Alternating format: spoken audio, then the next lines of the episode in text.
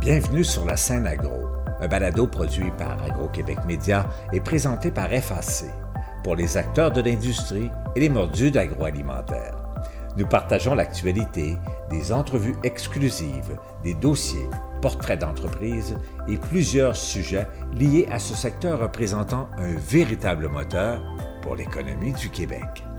Bonne écoute.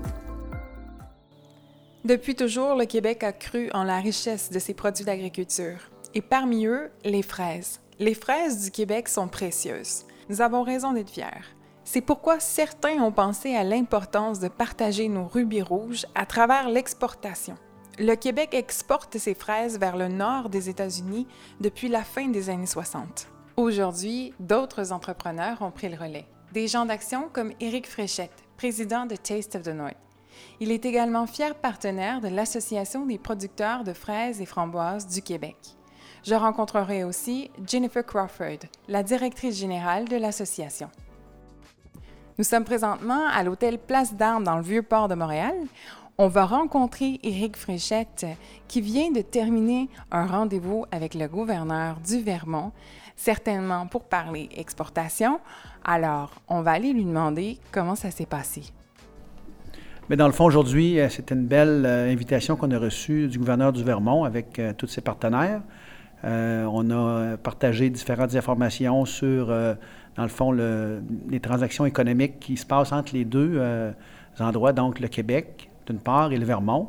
Donc, de quelle façon tout le monde peut travailler ensemble pour améliorer, dans le fond, les, échanges économiques entre ces deux régions-là, qui sont d'ailleurs très similaires. Hein. Le Vermont euh, vit un peu les, mêmes cultures, les mêmes valeurs que ce qu'ici on vit au Québec, euh, au niveau de la nourriture, au niveau euh, des valeurs environnementales aussi d'ailleurs. Donc, ça fait de nous des partenaires naturels qui partageons évidemment là, une même frontière. Vous avez récemment été élu en tant qu'administrateur du conseil d'administration de l'Association québécoise des fruits et légumes tout récemment. C'est certainement une belle fierté que d'avoir été nommé. Comment vous voyez votre rôle au sein du conseil d'administration? Donc, euh, d'avoir été élu par mes pairs, donc dans le même domaine que moi, bien, c'est sûr que ça, m'a, a été très flatteur. D'autre part, euh, je dis toujours que c'est juste le début, c'est le commencement. Alors, le travail, tout le travail reste à faire. Donc, euh, je vais aussi faire ma place, amener ma marque aussi. Je vais être appelé à travailler sur différents comités. Et évidemment, tout ce qui va toucher l'exportation, bien, c'est sûr que ça m'intéresse. Partager aussi mon expertise. Tout récemment, vous avez changé votre image de marque, le logo, les visuels, etc. J'ai eu la chance de voir ça. Je trouve ça très beau. Ça représente bien le fait que votre entreprise est une référence. Également, ça représente très bien la grande qualité, la grande fraîcheur de vos produits. Euh, on a voulu aussi, euh, dans le fond, qu'elle représente mieux les valeurs euh, qu'on dégage avec cette marque-là. Donc, une marque jeune, une marque où est-ce que les gens peuvent euh, s'associer. Parce que les gens, quand ils achètent un produit, ils achètent aussi les valeurs de l'entreprise, ils achètent le message, ils achètent l'histoire aussi de chaque entreprise. Donc, de cette façon-là, ils supportent non seulement le produit, mais ils supportent aussi euh, les gens qui travaillent à amener ces produits-là sur leur table.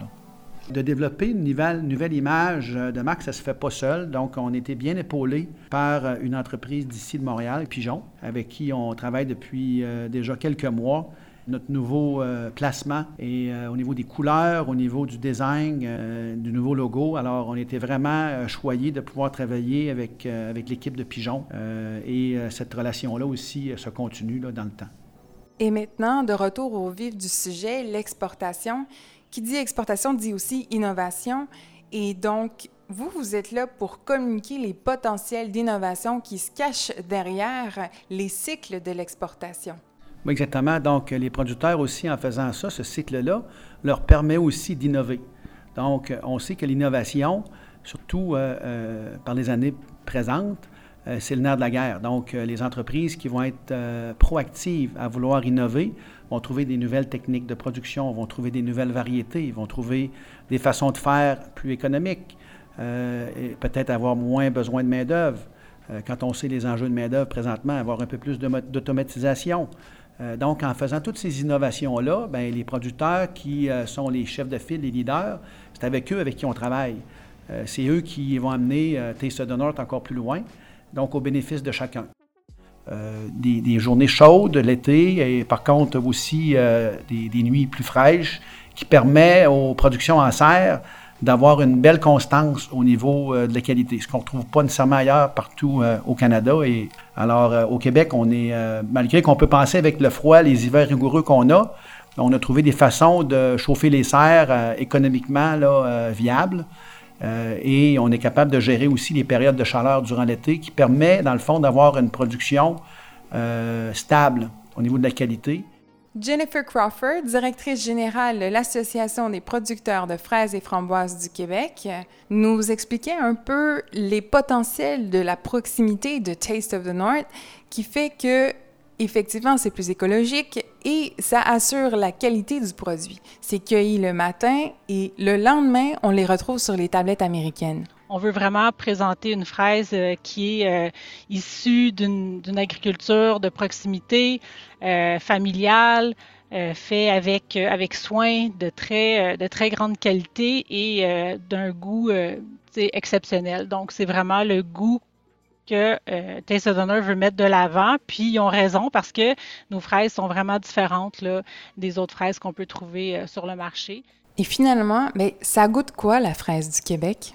Bien, la fraise du Québec, euh, c'est, elle est très sucrée. Donc, je pense que c'est l'élément qui pour lequel elle, elle, est reconnue. Donc, les producteurs québécois ont toujours misé sur le goût versus d'autres euh, critères de sélection de variétés. Un mot pour les entrepreneurs agricoles? Euh, tous les producteurs qui ont des produits à valeur ajoutée, des produits qui sont distinctifs, donc euh, de nous contacter pour voir s'il y a des possibilités euh, des aider au niveau de l'exportation. on a une marque qui est connue aux États-Unis, qui est reconnue de plus en plus. et puis, ça peut être un beau canal de distribution pour ces entreprises-là d'augmenter leur capacité de production, de s'ouvrir vers un nouveau marché. Donc, j'invite les gens euh, qui euh, ont la motivation de voir plus loin à nous contacter.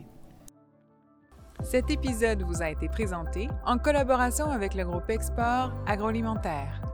Vous avez aimé ce contenu? Suivez la scène agro pour rester à l'affût de l'actualité agroalimentaire. Merci et à bientôt.